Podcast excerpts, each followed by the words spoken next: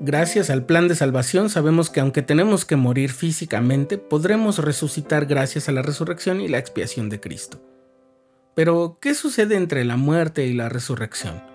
¿Qué sabemos sobre el tema gracias al Evangelio y al plan de salvación? Estás escuchando el programa diario,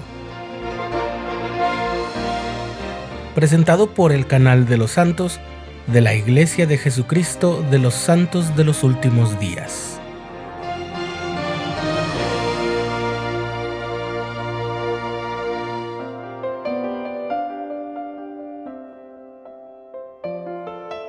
La vida en la tierra es una gran oportunidad y una bendición inigualable. El objetivo de que estemos en esta vida es tener gozo y prepararnos para volver a la presencia de nuestro Padre Celestial. A causa de la caída de Adán y Eva, Toda persona que vive en la tierra tiene un cuerpo imperfecto y mortal que con el tiempo se deteriorará y morirá.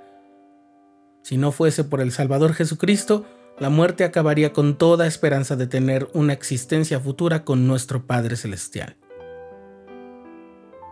Como seguramente habrás leído en el libro Leales a la Fe, cuando morimos nuestro espíritu se separa de nuestro cuerpo. Evidentemente nuestro cuerpo queda entonces expuesto a las dinámicas de la naturaleza, y nuestro espíritu entra en el mundo de los espíritus y espera la resurrección. A los espíritus de los justos se les recibe en un estado de felicidad que se llama paraíso. Pero ojo, todavía ese estado es un estado de espera por la resurrección. Sí, acaba de salirnos al paso esa palabra, paraíso. Y aparece a menudo en las escrituras, pero ¿qué es exactamente?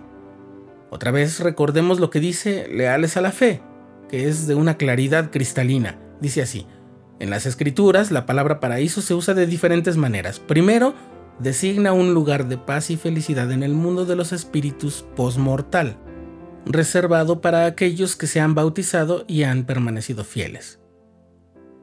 En 1918, el presidente Joseph F. Smith recibió una visión acerca del mundo de los espíritus, es decir, del mundo de los espíritus después de haber salido del mundo terrenal. En la visión, que está registrada como la sección 138 de Doctrina y Convenios, el profeta vio en un lugar a una compañía innumerable de los espíritus de los justos, que habían sido fieles en el testimonio de Jesús mientras vivieron en la carne.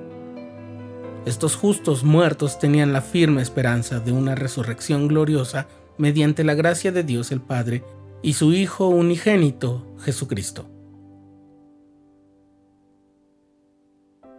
El otro uso de la palabra paraíso lo encontramos en el Evangelio de Lucas, cuando narra la crucifixión del Salvador. Esta aclaración también viene en Leales a la Fe. Dice el relato que cuando Jesús estaba en la cruz, un ladrón que también estaba siendo crucificado le dijo, Señor, acuérdate de mí cuando vengas en tu reino. A lo que el Señor respondió, De cierto te digo que hoy estarás conmigo en el paraíso. Pero el profeta José Smith explicó que se trata de una traducción inexacta. Lo que el Señor dijo al ladrón fue que estaría con él en el mundo de los espíritus. Es decir, la esperanza que le estaba dando como alivio para esa tortura que terminaría con su vida mortal consistía en que, pasado ese umbral, él seguiría viviendo como espíritu. Esa verdad, la del mundo de los espíritus, debió por sí sola significar un bálsamo para aquel hombre, como lo es para todos los que se preguntan si con la muerte física se acaba todo. Sin embargo, no todos entran en ese estado de reposo que es el paraíso. Aquellos que en su vida eligieron no obedecer los mandamientos, no se arrepintieron de sus pecados, permanecen en un estado de desdicha durante su espera por la resurrección. Ahora bien, hay una diferencia entre las personas buenas que no han tenido la oportunidad de tener el Evangelio en esta vida y las que sí la tuvieron, pero la rechazaron. En otras palabras, quienes mueren sin el conocimiento de la verdad y quienes son desobedientes en la vida terrenal entran en un lugar temporario del mundo postmortal que se llama la prisión espiritual, pero el profeta José Smith también dijo que las personas buenas y nobles en la prisión espiritual no estarían en la misma situación que las personas que fueron malas en la vida terrenal, a pesar de que a ambas condiciones se les llame prisión espiritual. En el mundo de los espíritus, el Evangelio se predica a aquellos que no obedecieron el Evangelio o que no tuvieron la oportunidad de escucharlo mientras estuvieron en la tierra. Eso también lo vio el presidente Joseph F. Smith en su visión que fue recibida cuando meditaba sobre el pasaje del Nuevo Testamento en el que el apóstol Pedro enseña que Cristo, cuando murió y su espíritu se separó de su cuerpo, fue y predicó a los espíritus encarcelados.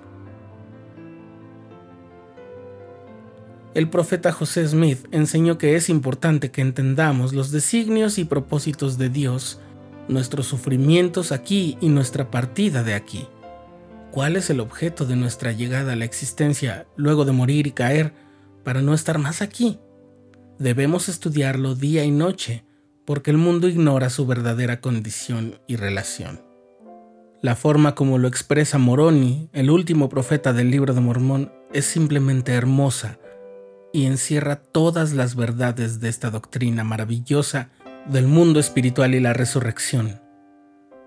Y ahora me despido de todos, dice el último versículo del libro de Mormón, escrito por Moroni.